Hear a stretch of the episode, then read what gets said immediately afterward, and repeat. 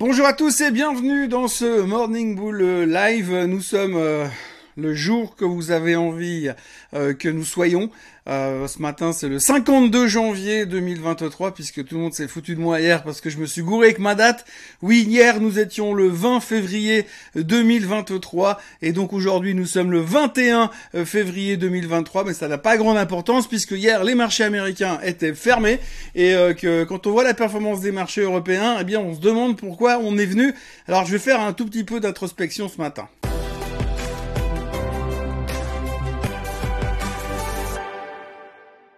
Alors oui, quand on regarde la performance, le DAX qui perd 0,03%, le CAC 40 qui ne bat pas de record, et c'est exceptionnel, c'est assez notable pour le remarquer ce matin, le CAC 40 qui perd 0,16% hier, et le SMI qui ne gagne que 0,9%, mais au moins on était en hausse, peut-être grâce à l'upgrade ou à la confirmation du triplé de Moody's hier, en tout cas ça va très très bien en Suisse, moins mal qu'en Europe. Bref, c'était très calme hier, il s'est pas passé grand chose. Il faut dire que tout le monde est en train de se préparer pour la suite des événements, pour ce qu'on va se prendre dans la figure ces prochains jours. Parce qu'on va inévitablement reparler de l'inflation, bien entendu, euh, de la bonne santé du consommateur, etc., etc. Et tout ça va pouvoir nous poser des questions par rapport à notre stratégie euh, de ces 12 prochains mois. Ce qui est assez fabuleux aujourd'hui, c'est qu'on est vraiment parti dans une stratégie sur le long terme. Hein. Si vous vous souvenez un petit peu, ça fait quoi Un peu plus de deux ans, bien bientôt deux ans et demi que je fais ces vidéos. Et grosso modo, on a toujours une vision la vision long terme, c'était une grosse semaine, une semaine et demie pour les plus fous. Et là, depuis quelques temps, on a tous une stratégie. Oui, mais tu comprends, on voit comment la Fed va modifier les taux, puis après, il va arrêter de monter les taux. Et puis normalement, dans neuf mois, les taux vont commencer à baisser parce que l'économie va ralentir et donc il faudra qu'il y ait un soutien de la part de la Fed. Donc en gros, on a une vision super longue termiste alors qu'avant on était incapable de voir plus loin que le bout de notre nez ou que l'autre côté de notre aquarium. Résultat, en ce moment, on est en train de faire des projections très loin le seul problème, c'est qu'on voit pas vraiment dans quelle direction ça va et on a plein de doutes qui viennent se pointer à l'horizon en ce moment. Alors les premiers doutes, les premières infos qu'on va avoir, c'est tout à l'heure. Hein. Avant l'ouverture de New York, il y aura les publications de Home Depot et de Walmart aux États-Unis. Alors Home Depot et Walmart, eh forcément, c'est les grands, grands, grands, grands magasins euh, qu'ils ont là-bas. Et si ces grands, grands, grands magasins font des bons chiffres, ça veut dire que les gens consomment. Donc on verra à l'intérieur des chiffres ce que ça veut donner comme information sur la santé du Et aujourd'hui, la santé du consommateur, elle est importante, puisque quelque part, on aimerait bien que le consommateur soit en pleine forme et qu'il cartonne, mais en même temps, on aimerait bien que ça se décompte un petit peu, que ça ralentisse un petit peu, qu'il soit un petit peu plus calme, puisque forcément, eh bien, la Fed est très attentive là-dessus, et elle aimerait bien que ça se calme un petit peu pour empêcher l'inflation. L'inflation qui, bien évidemment, est le problème du moment, on a déjà parlé, reparlé, re-reparlé, la grande crainte que l'on a en ce moment, c'est peut-être que finalement l'inflation va baisser moins vite, mais pire, peut-être même ne plus baisser pendant un moment, donc ça décalerait cette éventuelle baisse des taux. Je vous rappelle que depuis quelques temps, on parle de deux hausses de taux de 0,25%, une en mars, une en mai, et puis là, depuis quelques temps, surtout après les derniers discours des présidents de la Fed la semaine dernière, eh bien là, on parle carrément de 0,25 en mars, 0,25 en mai et 0,25 en juin cette fois. Donc trois hausses de taux de 0,25 qui nous amènerait gentiment à 5 écarts, 5,5 sur les Fed Funds. Et donc ça ce serait censé suffire pour ralentir l'économie, pour satisfaire la Fed afin qu'elle puisse simplement euh, arrêter de monter les taux, changer de positionnement, pivoter et que l'on puisse commencer à essayer d'anticiper cette première baisse du cycle de baisse des taux qui va commencer inévitablement euh, à la fin de l'année. Ça, c'est ce qu'on prévoit pour l'instant. Mais vu la vitesse de ralentissement de l'inflation, certains sont en train de se dire que ça va prendre un peu plus de temps. D'ailleurs, je vous recommande euh, un article qui a été publié ce matin dans MarketWatch. Je vous mets le titre là euh, en plein écran. C'est un article qui est en anglais, qui a été écrit par un stratégiste de Morgan Stanley et qui explique grosso modo qu'on est un peu dans la dead zone en ce moment, que finalement la prime que l'on paye pour le niveau des actions, eh bien c'est trop cher, donc il y a un grand danger finalement qu'à la moindre alerte, au moindre grain de sable dans l'engrenage, eh bien euh, tout se pète la figure et très très vite. Et donc il y a vraiment une crainte à très court terme que finalement il y une énorme déception. Et l'énorme déception, elle pourrait venir mercredi soir avec les minutes du FOMC meeting en fonction de l'interprétation qu'on va en faire, mais surtout vendredi pour les chiffres du PCE déflator qui là est un gros stress parce que Grosso modo, nous, on le suit pas vraiment beaucoup, mais la Fed fait vraiment attention et c'est vraiment un des points d'orgue et un des chiffres qui peut lui permettre de prendre une décision euh, brutale en fonction de l'indication qu'on aura vendredi. Donc le stress, il est là. Pour l'instant, on a un état bullish dans les marchés qui est juste impressionnant. Mais en fonction de ce qu'on a euh, sur ce PCE en fin de semaine, ça pourrait tourner assez vite. Mais je dois reconnaître quand même, c'est vrai que la tendance de fond est quand même spectaculairement forte. La volonté des investisseurs de vouloir continuer à jouer le bull market est impressionnante. Alors une des grandes théories qui qui circulent dans le marché aujourd'hui, c'est simplement qu'on se dit, oui, mais il y a tellement de milliards qui sont dans les comptes des clients, des investisseurs qui attendent d'être investis, qu'au moindre pullback, au moindre retour en arrière, eh bien, on pourra commencer à racheter parce qu'il y a tellement de fric qui vient dedans. Ce qui est assez symptomatique. Quand on regarde aujourd'hui qui est dans le camp des bears et qui est dans le camp des boules, eh bien vous avez quand même en gros la, les, investisseurs privés, euh, les, les retail investors comme on les appelle, qui sont méga bullish, qui veulent pas rater ce nouveau bull market. Hein, c'est la fear of missing out, le FOMO aux États-Unis. Et euh, ça, on voit qu'ils sont hyper agressifs à la hausse et ça représente quand même mis bout à bout beaucoup, beaucoup, beaucoup d'argent. Et euh, donc de l'autre côté, vous avez toutes les banques d'affaires, tous les pros, les stratégistes. On l'a vu cette semaine on l'a vu la semaine dernière, hein. JP Morgan, Goldman Sachs, euh, Morgan Stanley, euh, Bank of America, tous les gros joueurs sont tous hyper prudents par rapport au mouvement qu'on vient de faire. C'est vrai que quand on regarde tout simplement la performance de certains indices, le S&P a fait 16% depuis les fonds du bac au mois d'octobre, on parle pas de Tesla qui a fait 100% depuis les fonds du bac au début du mois de janvier. donc on a quand même des performances qui sont assez impressionnantes, entre autres aussi dans tout ce qui est intelligence artificielle, le retour ou l'avènement de Skynet, on a des performances de dingue.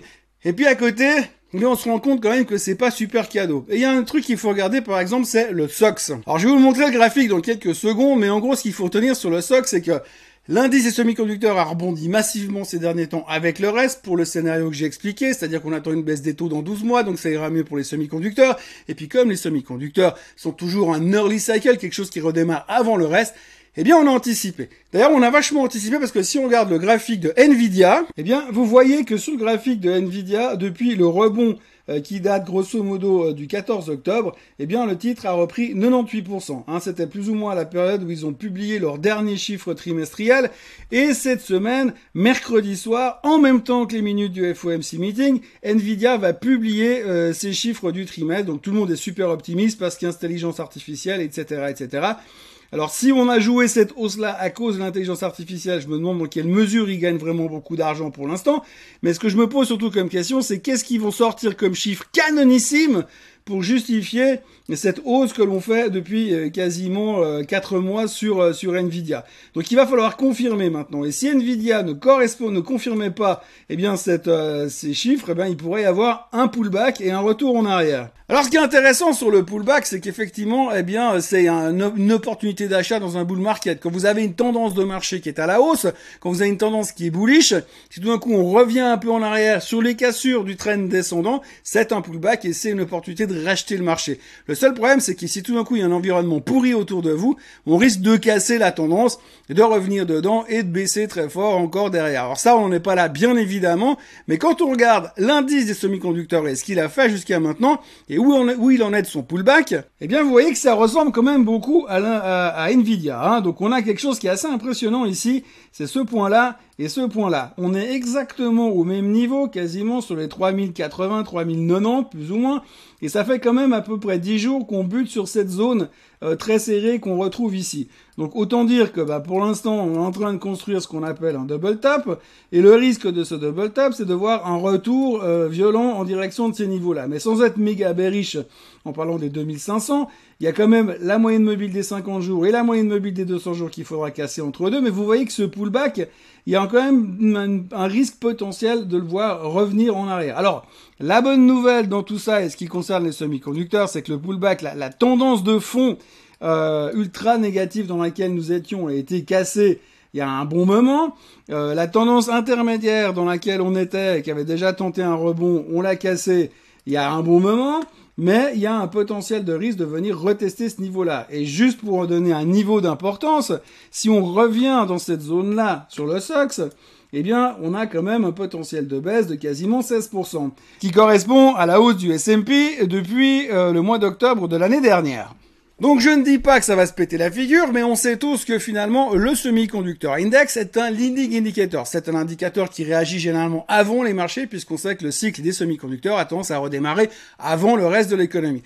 Donc le reste, le risque aujourd'hui, c'est que tout d'un coup, si on commence à avoir deux ou trois déceptions, alors je le conçois, jusqu'à maintenant, on a eu que des bons chiffres sur les semi-conducteurs et des bonnes surprises. On l'a déjà vu sur AMD par exemple, mais là en l'occurrence sur Nvidia, eh bien euh, on a pris les bonnes nouvelles, ils arrivent en queue de peloton, c'est les derniers à publier, il y a les minutes du FOMC meeting juste avant, il y a le PCE juste après qui pourrait être un stress supplémentaire au niveau des taux et de la Fed, il y a un risque quand même. Donc, en gros, évidemment, j'ai pas la réponse. Évidemment que fondamentalement, je suis bullish et je resterai bullish toute ma vie parce qu'il n'y a pas d'autre manière à faire que ça. Mais c'est clair qu'à l'heure actuelle, on peut se poser la question et on peut se demander si on n'est pas allé un peu trop vite, trop haut sur les marchés et qu'à un moment donné, il faudra quand même savoir euh, prendre les profits ou et attendre une opportunité plus euh, calme et plus euh, fondamentalement justifiée de revenir dedans. Aujourd'hui, si on en croit eh bien l'article que je vous citais tout à l'heure, eh bien on voit que les valorisations sont très élevées et qu'il faudra vraiment qu'on ait quelque chose de super strong et de super bon au niveau des économies, de la macro ces prochains temps et de la Fed et de l'inflation et de ce combat contre l'inflation pour que finalement on puisse justifier cette surperformance de début d'année en étant relativement serein. Alors j'espère me tromper évidemment, mais quand on regarde un petit peu ce qui se passe aujourd'hui, eh bien il va falloir savoir raison garder et se méfier quand même de certaines choses parce qu'on est très haut et puis parce qu'aujourd'hui il faudra trouver les excuses pour justifier la continuité de la hausse. La baisse des taux, c'est pricé. Une baisse des taux fin c'est pricé. Le pire qui pourrait nous arriver finalement, c'est qu'on nous décale cette possibilité de baisse des taux en mi-2024 parce qu'on n'a pas assez de visibilité. Aujourd'hui, on n'a même pas la visibilité sur l'inflation à un mois. Mais imaginez que le mois prochain, l'inflation ne baisse pas et c'est un scénario qui pour l'instant on a mis un peu de côté parce qu'on préfère pas y penser. Ça risque de pas être simple. Dans les autres nouvelles de la journée, il y a pas mal de choses, bien évidemment, puisque vous avez vu hier, Monsieur Biden était en Ukraine pour annoncer son soutien euh, indéfectible à l'Ukraine et le fait qu'il allait signer des chèques, des chèques, des chèques et des chèques encore et encore pour soutenir l'effort de guerre ukrainien. Ça tombe bien, il a plus une thune sur son compte en banque. Les Américains sont endettés jusque-là et le plafond de la dette a même pas encore été validé pour aller plus haut, mais il est déjà en train de claquer du pognon qu'il ne possède pas. À côté de ça, vous avez les ministres des Finances du G7 qui doivent se réunir le 23 février euh, pour mettre en place de nouvelles rétorsion financière et économique contre la Russie. On a vu comme ça a super bien marché la, la première fois. On se réjouit de voir ce qu'ils vont encore nous sortir. À noter aussi qu'il y a un milliardaire anglais qui s'appelle Radcliffe qui est en train de se bagarrer pour racheter Manchester United et c'est les Qataris qui sont en train de se bagarrer en face de lui pour aller racheter le club anglais. On dit aussi euh, dans les couloirs que si le club anglais est racheté, il se pourrait que les Qataris retirent leur bille du PSG puis qu'ils se retrouvent avec une équipe de deuxième division française. Après, donc c'est le nouveau slogan, ça sera Paris, c'est fini. Et puis il y a toujours beaucoup de tensions entre la Chine et les États-Unis puisque rappelez-vous, il y a des rumeurs comme quoi la Chine voudrait vendre des armes euh, aux Russes et que les Américains ont dit non, on n'est pas d'accord. Par contre, de l'autre côté, vous avez les Américains qui vont filer du pognon aux Ukrainiens. Ça peut toujours être vachement interprété. Le gendarme du monde est encore en train de frapper, mais les tensions euh, politico, géopolitico-économiques montent gentiment un peu dans tous les sens. Et c'est pas forcément une bonne nouvelle, mais pour l'instant, encore une fois, on est tellement bullish dans notre marché pour l'instant, on a tellement pas peur que ce genre de choses ne nous stresse, ne nous stresse pas. Mais faut pas les oublier non plus. Et puis, euh, dernière nouvelle euh, à noter au passage, on notera que si vous prenez les Tesla, les actions Tesla qui sont déposées dans les comptes de BlackRock, de Vanguard et de State Street, eh bien aujourd'hui ça représente 13,6% de la capitalisation boursière de Tesla, soit 0,6% de plus que ce que monsieur Musk détient. Ce qui veut dire aujourd'hui c'est que l'ensemble de ces trois grosses boîtes américaines détiennent plus d'actions que euh, le CEO et fondateur de la société, monsieur Elon Musk. Alors, ça veut dire quoi? Bah, Ça veut dire simplement qu'il y a de plus en plus d'ETF qui sont créés, que les providers d'ETF aux États-Unis, bah, c'est Vanguard, State Street et BlackRock, et que plus vous avez d'indices qui back, euh, qui, euh, qui ont, qui incluent en fait Tesla, Tesla à l'intérieur, plus ces fonds-là, ces boîtes-là sont obligés d'acheter des Tesla pour les répartir dans leurs ETF. Donc ça veut dire qu'il y a beaucoup de gens qui investissent dans les ETF et surtout dans les ETF où Tesla est dedans. Donc du coup, ça veut dire qu'ils doivent en acheter beaucoup plus et c'est pour ça qu'aujourd'hui ils ont augmenté leur positionnement là-dedans. C'est pas forcément qu'ils sont en train de faire un takeover sur Tesla. Rassurez-vous. Voilà en gros ce que l'on pouvait raconter aujourd'hui. Donc c'était un peu le résultat de mon introspection informations du mardi matin.